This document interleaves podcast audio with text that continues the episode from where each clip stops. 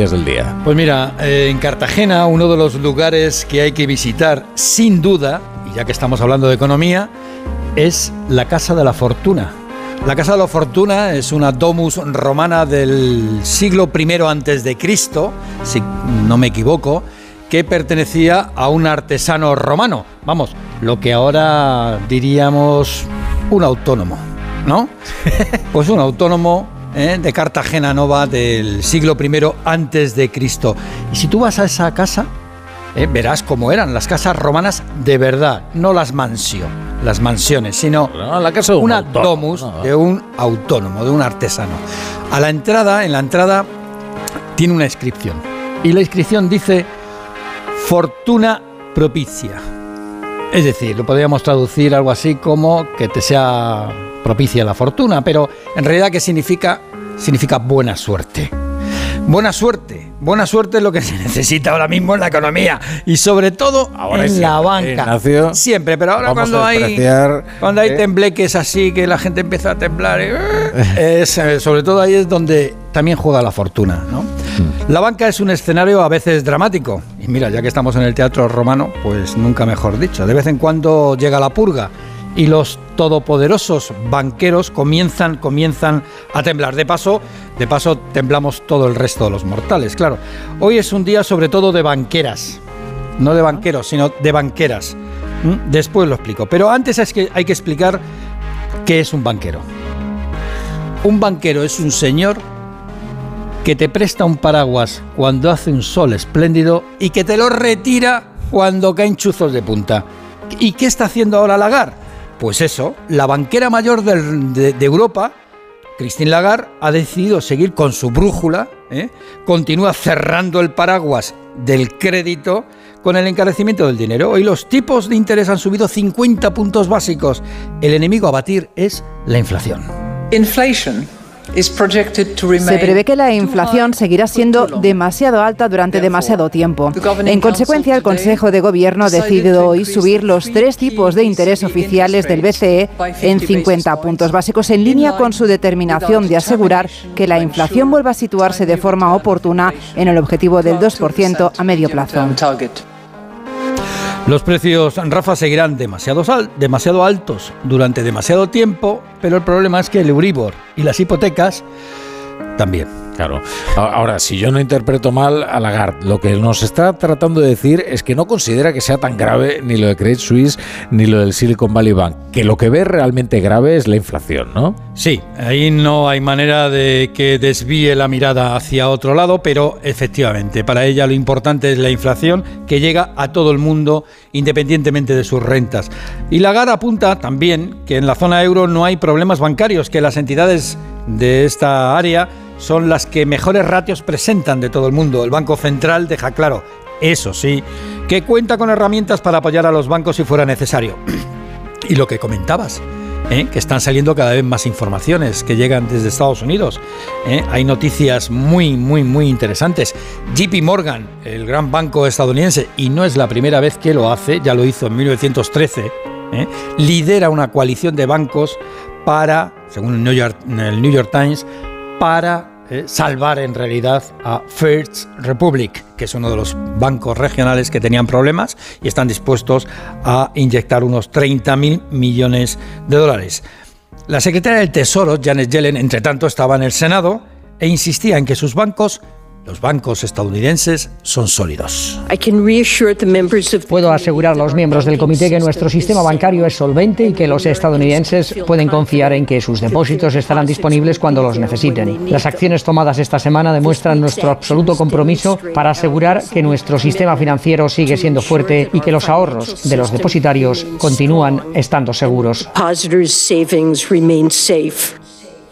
Yellen, sabes que fue la primera presidenta de la Reserva Federal Americana, así que ya llevamos dos banqueras, Lagarde, Yellen, ¿y cuál es la tercera? Pues que en España ha hablado la presidenta de la Asociación Española de la Banca, Alejandra Quindelán, quien asegura, y esto es interesante, que nuestros bancos son de otra especie.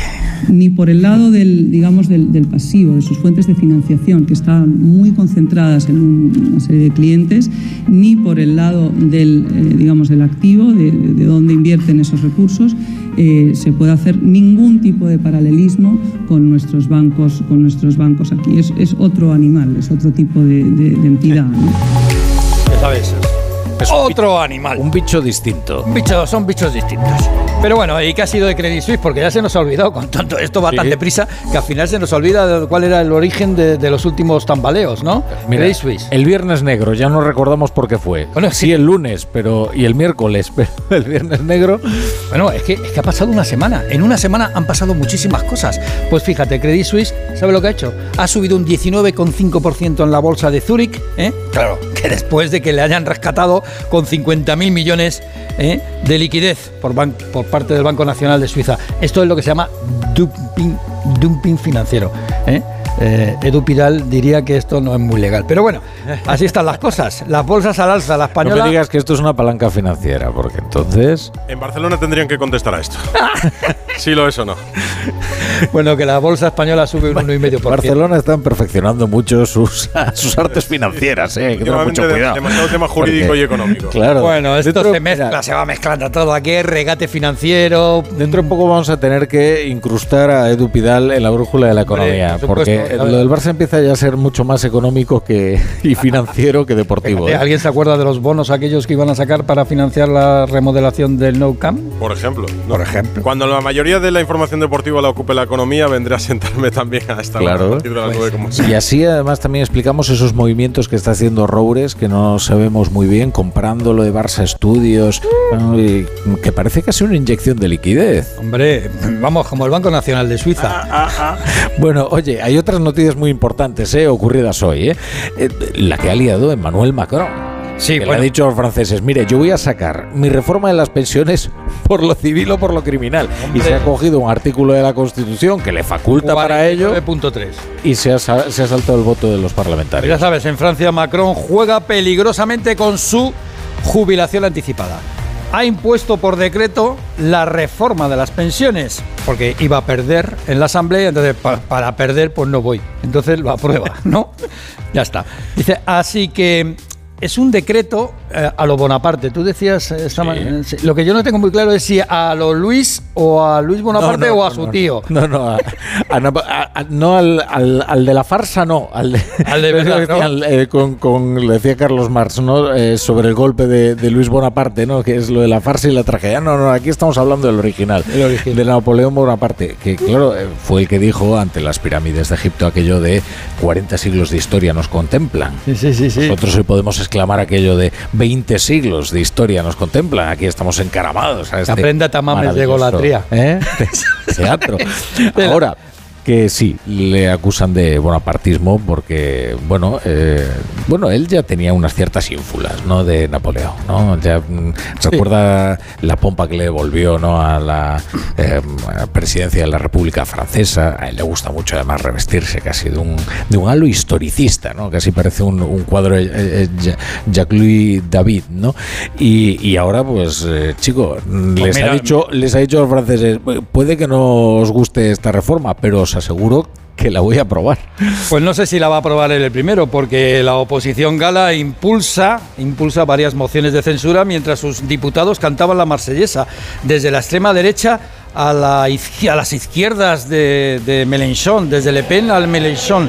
Y ya piensan en la calle, "Jo, esto en París, es las barricadas, vamos.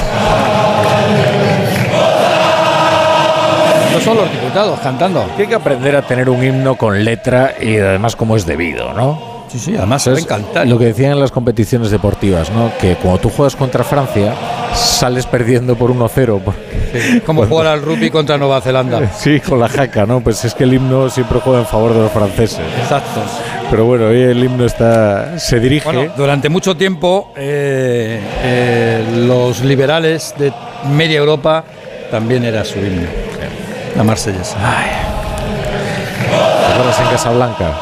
Hombre, nunca he visto a Ingrid Bergman tan guapa.